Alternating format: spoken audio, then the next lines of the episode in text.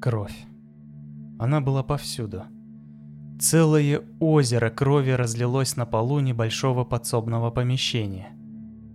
Все стены были покрыты кровавыми разводами и брызгами, словно кто-то бомбочкой прыгнул в это озеро. Откуда-то издалека слышался плач новорожденной девочки. Она орала во все горло, но Кэнди Монтгомери, стоявшая посередине подсобной комнаты, ничего не слышала, только белый шум в ушах и туман в голове. Она смотрела на тело, лежащее в центре озера, и едва ли могла узнать в нем свою подругу, Бетти Гор. Ее тело было покрыто глубокими ранами, а правая половина лица практически перестала существовать.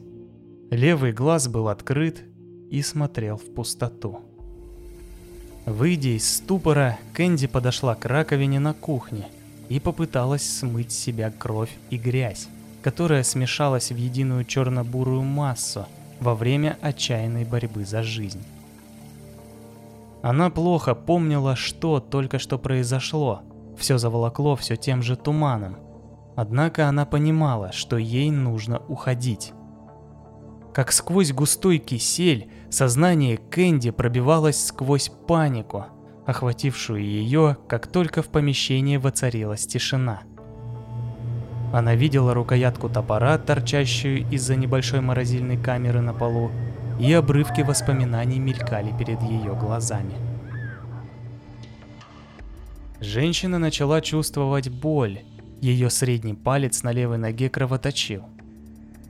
Она нашарила в сумочке ключи от машины белого универсала и вышла через переднюю дверь к подъездной дорожке. Пропитанная запахом пятновыводителя и еще бог знает какого чистящего средства, Кэнди села за руль. И вдруг мгновенно забыла, как она попала сюда и почему она такая мокрая. Однако женщина поняла, что она в своей машине – а это уже хорошо. Она снаружи. Не паникуй. Ты не можешь потерять контроль сейчас. Ничего не изменилось. Машина тронулась и медленно покатилась по главной улице города Уайли, располагавшегося на северо-востоке от Далласа. Кэнди не понимала, двигается ли она вообще, до тех пор, пока не выехала на перекресток с дорогой FM Road 1378 она двигалась на север и постоянно повторяла. «Все нормально, ничего не изменилось». Но изменилось все. Вся ее безмятежная жизнь до интрижки с мужем подруги и ее головокружительное приключение во время встреч с ним. Все это испарилось, забылось и утонуло в огромном кровавом озере на полу маленькой подсобки обычного американского дома – в тихом пригороде техасской столицы.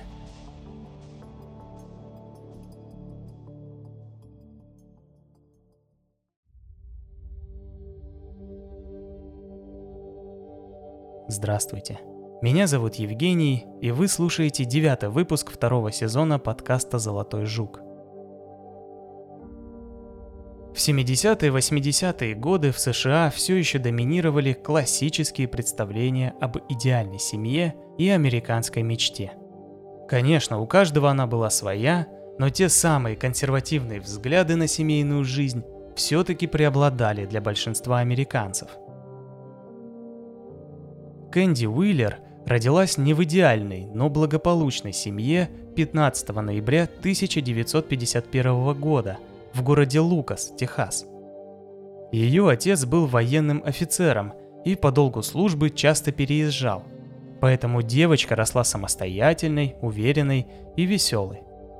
Несмотря на то, что она понимала, что новые друзья могут быть ненадолго, а она в любой момент может уехать на другой конец страны, Кэнди не стала нелюдимой или жестокой.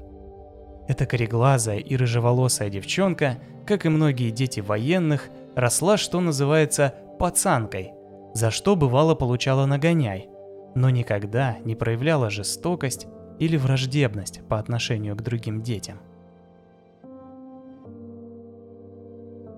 Когда ей было 18, она познакомилась с парнем по имени Пэт Монтгомери. Он был красивым и очень умным парнем. Работал инженером в компании Texas Instruments. Пэт был отличным специалистом, поэтому его ценили и очень хорошо платили. Таким образом, для любой девушки того времени он был воплощением идеального мужа, способного завести красивых детей и содержать их в достатке и любви. Через несколько лет отношений Пэт и Кэнди поженились.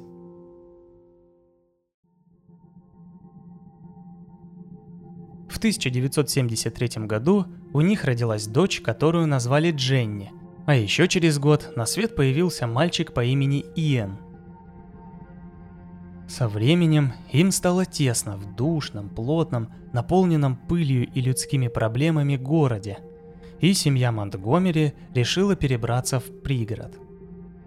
Они выбрали северо-восточный пригород Далласа, который также называется Кремниевой прерией, и по аналогии с той самой Кремниевой долиной, тут и по сей день располагаются гиганты электронной, телекоммуникационной и полупроводниковой индустрии – в том числе и Texas Instruments, в которой работал Пэт. Именно там, в маленьком городке, а скорее даже деревне под названием Уайли, в 1977 году появился большой, красивый, блестящий стеклянными фасадами дом семьи Монтгомери с широким внутренним двором, огороженным белоснежной оградой, и гаражом на два автомобиля – с того дня, как Кэнди ступила на порог своего нового жилища, она получила все, о чем можно было мечтать простой девушке. Любящий муж, двое прекрасных детей, замечательный дом и прекрасный вид из окна. В свои 26 лет Кэнди Монтгомери была в отличной форме. Рождение двоих детей, казалось, совершенно не отразилось на ее фигуре. Миниатюрная, рыжеволосая, Краткостриженная девушка ростом 163 сантиметра и весом 50 килограмм занималась спортом и участвовала во всех местных активностях. Как правило, они проходили с подачи местной методистской церкви Лукаса. Это было небольшое, уютное и очень сплоченное сообщество местных жителей, где все друг друга знали и поддерживали. Там располагался общественный центр и кружки по интересам для взрослых и детей – а также городской совет. Все жители чувствовали свою причастность к единому сообществу, поэтому не мудрено, что вскоре общительная и открытая Кэнди нашла себе друзей. Это была молодая супружеская пара Алан и Бетти Гор. Бетти работала учительницей, а Алан инженером, точно таким же, как Пэт Монтгомери, только в компании Rockwell International. Бетти Померой родилась 9 января 1950 года в городе Норвик, штат Канзас, и выросла красивой, но излишне застенчивой и тихой девушкой. Во время обучения в колледже она влюбилась в своего учителя математики, Алана Гора, и в начале 1970 года они решили пожениться. На первый взгляд Алан был невзрачным, необщительным, если не сказать отчужденным – невысоким, с начинающимися залысинами и в целом не очень привлекательным мужчиной. Однако Бетти видела в нем то, чего не могли разглядеть ни другие девушки, ни ее родственники. Любовь, преданность и стабильность, которая очень нужна была ей в этом неспокойном мире. Она до смерти боялась одиночества, а ответственный и постоянный Алан давал ей полное ощущение поддержки и заботы. Вскоре у них родилась дочь Алиса. Бетти очень хотела преподавать, поэтому, когда ей подвернулась работа в начальной школе города Уайли, вся семья Гор собралась и переехала. Они поселились в небольшом типовом доме, но были счастливы в нем. Время шло, и к 1978 году Алиса и Дженни стали неразлучными подругами, и их родители тоже невольно сблизились. Кроме того, их объединяла общая деятельность в церковном сообществе, поэтому рано или поздно они бы в любом случае стали общаться ближе.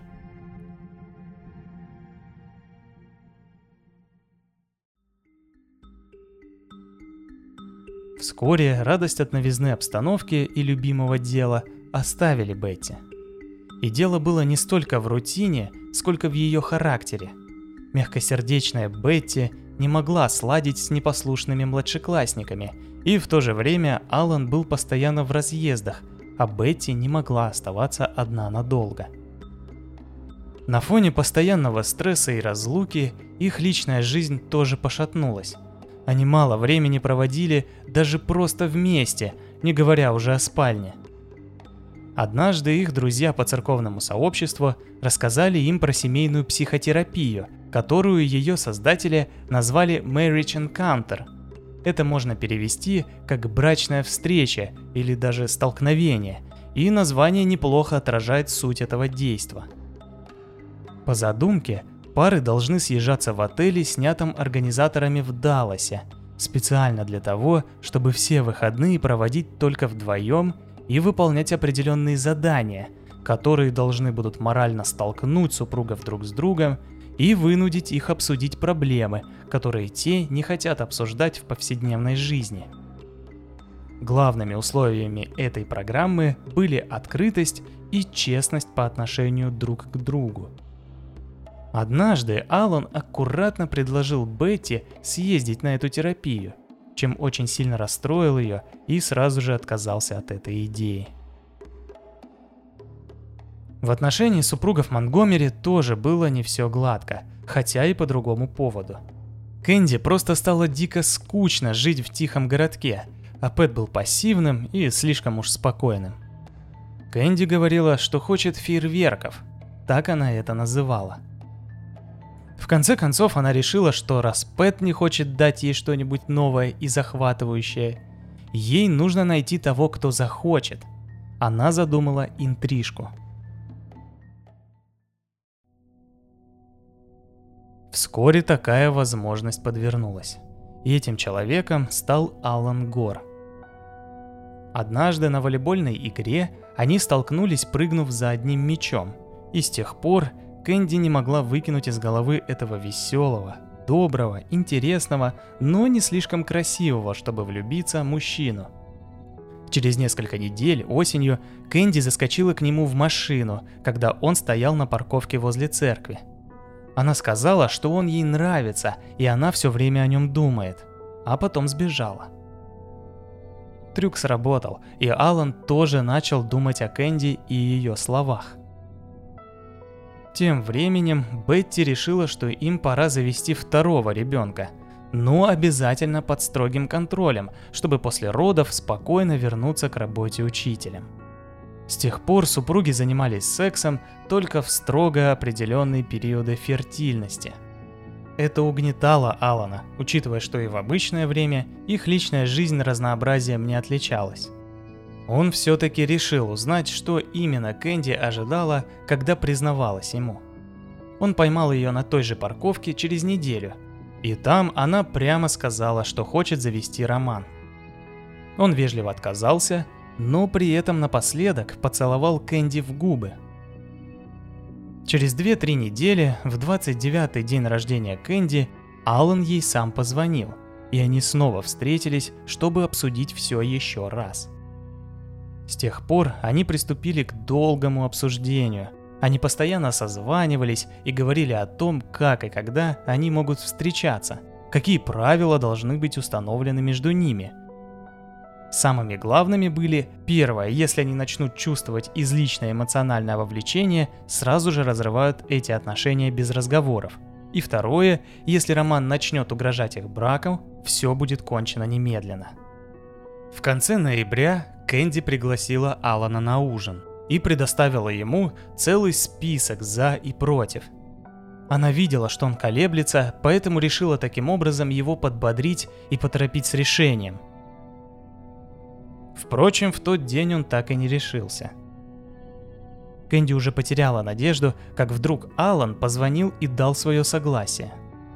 Первое свидание было 12 декабря 1978 года в отеле «Континенталь» в городке Ричардсон, неподалеку от места работы Алана.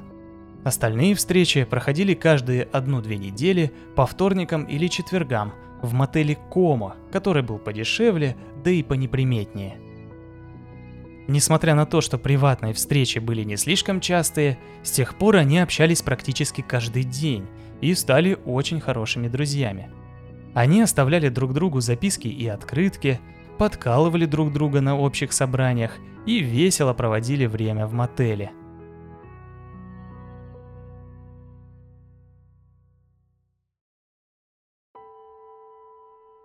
Первый кризис произошел, когда Кэнди поняла, что влюбляется в Алана. Она хотела все прекратить, хоть это и было сложно. Однако Алану в тот момент была просто необходима отдушина от его повседневной жизни. Он слишком привязался к этим отношениям, поэтому отговорил Кэнди.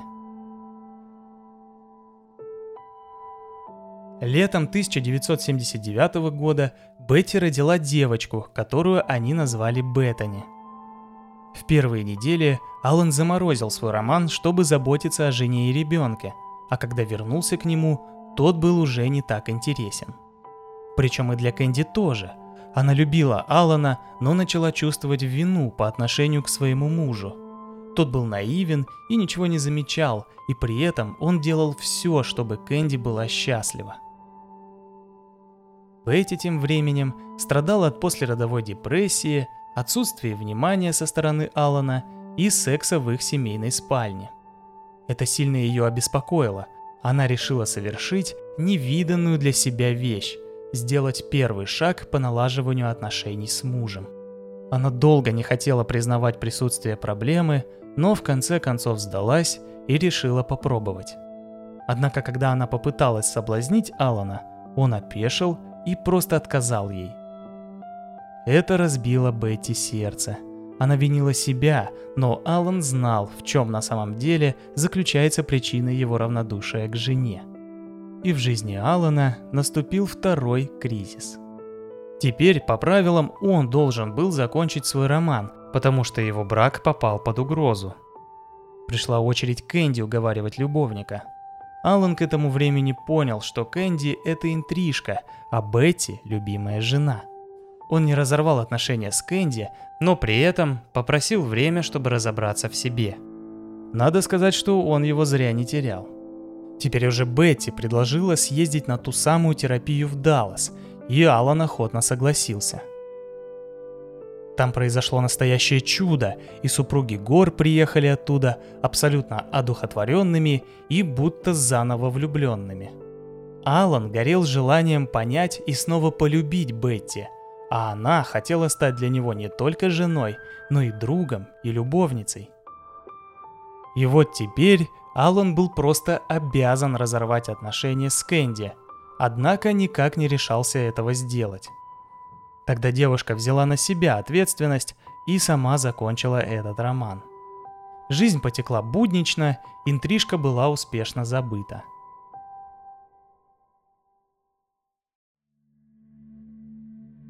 С 12 на 13 июня 1980 года Кэнди оставила на ночь у себя дочь Горов Алису, а потом решила, что может помочь Бетти, отвезя ее дочь на плавание, а вечером в кино.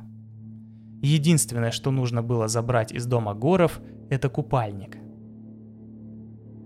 Алан в тот день был в командировке в Миннесоте по поручению с нового места работы. Он знал, что Бетти боится оставаться надолго одна – поэтому решил позвонить из аэропорта, но ответа не было. Он звонил весь вечер, но никто не поднимал трубку. Тогда Алан всерьез забеспокоился и позвонил соседу, чтобы тот проверил, как дела дома. Сосед ничего не обнаружил, однако он заметил, что обе их машины в гараже. Гаражная дверь открыта, а в доме горит свет. Остальные двери были заперты. Алан позвонил Кэнди. Она тоже ничего не сказала. Они с семьей и Алисой были дома. Это все было очень странно, поэтому Алан позвонил еще одному соседу и попросил обоих любыми средствами попасть в дом. Те позвали еще одного знакомого и в процессе осмотра дома обнаружили, что парадная дверь не заперта. Войдя в дом и обыскав спальни, они нашли малышку Беттани, которая начала кричать, как только включили свет. Она была вся красная от напряжения и перемазана собственными фекалиями. она явно долго была без присмотра. Один из мужчин забрал ребенка и вышел из дома, чтобы позаботиться о ней и вызвать полицию. Двое других пошли обыскивать дом дальше. Зайдя в кухню, один из них обнаружил целое море крови, а другой увидел само тело. На первый взгляд ему показалось, что женщина застрелилась из дробовика. Пока соседи отходили от шока, домой позвонил Алан, и они все ему рассказали – Алан позвонил Кэнди и сообщил ужасную новость. Кэнди сделала вид, что в шоке. На следующий день уже все знали о том, что произошло. Оказалось, что Кэнди была последней, кто видел жертву живой, когда заезжала за купальником для Алисы. Полиция сразу сделала ее главной подозреваемой и допрашивала несколько раз. Однако Кэнди настаивала на своей невиновности, и у нее неплохо получалось. Никто не мог поверить, что эта хрупкая девушка могла поднять метровый топор и с такой силой изрубить человека на куски, тем более подругу. Все их церковное сообщество поддерживало ее. Они присылали открытки и звонили домой со словами утешения. Это могло продлиться дольше, но Алан не выдержал и рассказал полиции об их романе – те сразу предъявили Кэнди обвинение в убийстве из ревности и арестовали. Выйдя под залог, она ограничила себя от внешних контактов и наняла адвоката, Дона Краудера. Он состоял с ними в одной общине и никогда не занимался убийствами. Однако ему пришла в голову необычная мысль. Кэнди замкнулась и не могла поделиться подробностями того дня – Поэтому он решил помочь пролить свет на страшные события с помощью гипнотизера. В Хьюстоне они связались с доктором Фредом Фассоном, и тот согласился поработать с Кэнди. Спустя несколько сеансов, неожиданно для всех, включая Кэнди, они получили пугающе подробную реконструкцию того дня –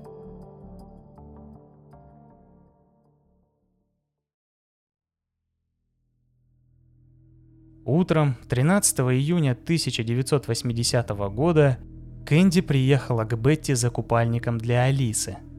Она хотела отвезти Алису на уроки плавания и затем свозить их в кино вместе с Дженни, Иэном и Пэтом. В доме работал телевизор, а Бетти была немного раздраженной и уставшей от утренних дел. Они немного поговорили об Алисе, и Кэнди, посмотрев на часы, произнесла. «Ну, уже поздно, а у меня еще есть дела, так ты дашь мне купальник Алисы? И вдруг что-то изменилось. Бетти смотрела сквозь нее неподвижным расфокусированным взглядом. «Кэнди, тебя роман с Алланом?» – спокойно спросила Бетти. «Нет, конечно, нет», – попыталась изобразить удивление Кэнди. Очевидно, это не помогло, и Бетти, прищурившись, спросила еще раз. «Ты это сделала, не так ли?» Тон Бетти не оставлял шансов для отступления, и Кэнди решила, что у нее больше нет выбора. «Да», – тихо ответила она. «Но это было очень давно. Алан рассказал тебе?» Бетти не ответила. «Подожди минуту», – сказала она, а затем резко встала и направилась в подсобку.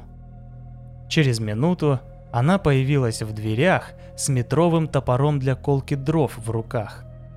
Она держала его лезвием вниз. «Так, не встречайся с ним больше», — сказала Бетти стальным голосом. «В сложившихся обстоятельствах...» — начала Кэнди.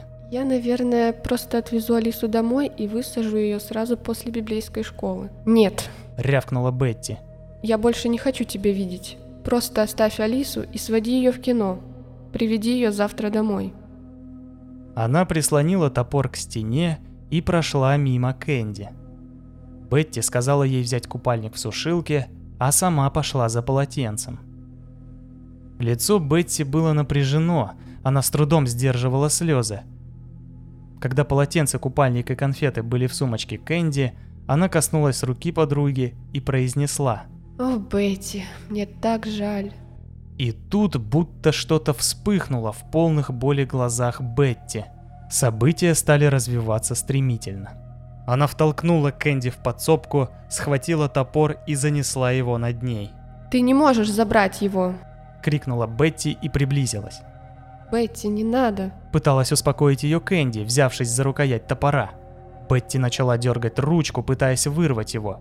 Кэнди просила подругу остановиться, но та не слушала.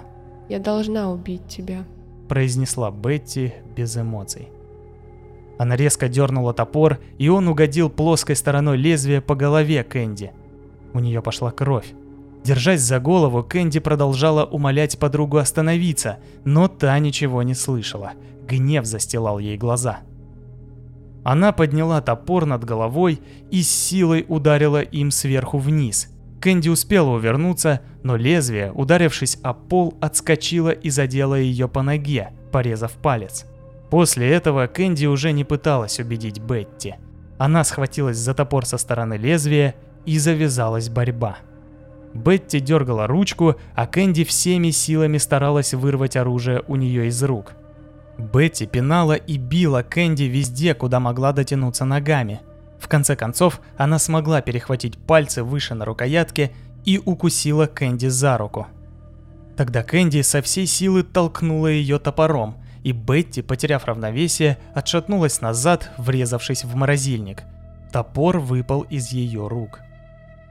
Пока Бетти восстанавливала равновесие, Кэнди подняла топор и ударила подругу по затылку. Кровь хлынула из черепа Бетти, но она все еще пыталась подняться. Кэнди испугалась, бросила топор и побежала к выходу в гостиную. Но как только она дотянулась до ручки, на нее всем весом навалилась Бетти. Она снова взяла топор, и Кэнди тоже схватилась с другой стороны. Они кружили по комнате, пытаясь вырвать оружие из рук. В какой-то момент Бетти споткнулась о холодильник и потеряла равновесие. Кэнди воспользовалась моментом, чтобы попытаться открыть дверь в гараж, но Бетти снова навалилась на нее и заперла дверь. Они долго боролись, скользя по окровавленному линолеуму, и в конце концов упали на пол. Продолжая держать топор, они пинали друг друга, но никто не мог одержать верх. Кэнди сильно пнула Бетти и отпустила топор. Затем вскочила на ноги и попыталась открыть дверь гаража, но она не поддавалась. Повернувшись, Кэнди увидела Бетти, надвигающуюся на нее, и снова взмолилась, чтобы та ее отпустила. И тут произошло то, что вызывает много вопросов. Событие, которое определило судьбу Бетти и всей этой схватки. Дело в том, что на одном из сеансов доктор Фасом вытянул одну странную вещь из детства Кэнди. Ей было четыре, и ее только что побил соседский мальчик. Она была в гневе и поэтому разбила кувшин. Мама вместо того, чтобы пожалеть дочь, отругала ее и отвезла в больницу – там, по-видимому, Кэнди никак не могла успокоиться. Она была в ярости. И тут мама наклонилась к ней, прислонила палец к губам и прошипела. Шш. Доктор считал, что это событие оставило травму в психике ребенка и могло служить триггером. А теперь вернемся в дом семьи Гор. По словам Кэнди, в ответ на ее мольбы Бетти спокойно прислонила палец к губам и зашипела. Шш. Прямо как ее мать в детстве. Было ли это на самом деле результат неверного толкования гипнотических видений или просто специально выдуманный эпизод, доподлинно неизвестно. Однако после этого Кэнди впала в такую ярость, которую уже невозможно остановить. Она ухватилась за топор, который все еще был в руках Бетти, и дернула его с огромной силой вверх, а потом на себя. Бетти потянула в противоположную сторону, но из-за потери крови силы ее уже оставляли, а рукоятка была скользкая. Руки соскользнули, и Бетти отлетела в противоположную сторону комнаты. Кэнди подобрала топор и с животной яростью принялась рубить подругу. Спустя 41 удар тяжелым топором, тело Бетти напоминало тушу на мясном рынке, а не человека. Кэнди с трудом пришла в чувство и кое-как отмыла кровь, которая впиталась в ее одежду. Рубашка, которая была на ней, была бордового цвета, поэтому на ней пятен почти не было видно. А вот джинсы пришлось отмывать с отбеливателем. Где-то в другой комнате кричала Беттани. Кэнди вышла из дома Горов, села в машину и доехала до своего.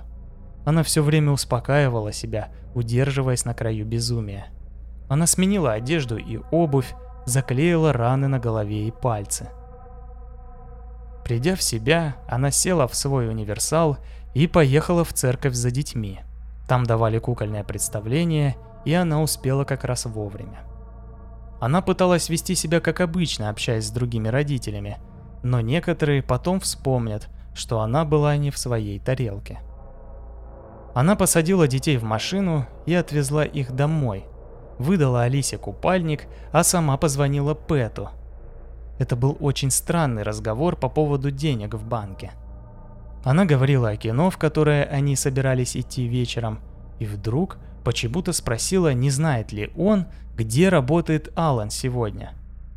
Этот вопрос поставил Пэта в тупик, но он ничего не сказал.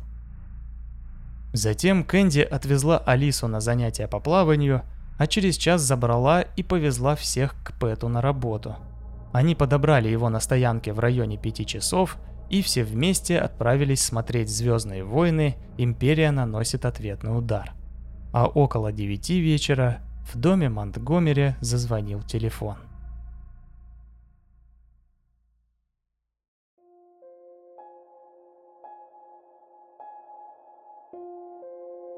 Всю эту безумную историю Кэнди рассказывала под присмотром адвоката. После того, как в зале суда воцарилась тишина, Краудер заявил, что убийство Бетти Гор было самообороной, а жестокость вызвана обстоятельствами и детской травмой подсудимой. Прокурор Том О'Коннелл выбрал очень странную тактику для допроса Кэнди. Он планировал поймать ее на лжи и таким образом доказать, что она придумала эту историю. Однако даже после нескольких попыток показания Кэнди не изменились и точно следовали ее версии событий. Даже наоборот, она вспомнила несколько деталей, которые были обнаружены следователями, но которые точно не могли возникнуть в выдуманной истории. Поэтому спустя несколько кругов он просто сдался. Напоследок он пытался сломать защиту Кэнди, рассказывая о младенце, который надолго остался без присмотра из-за нее. Но все уже было кончено. Спустя пять дней после последнего допроса Кэнди, судья признал ее невиновной.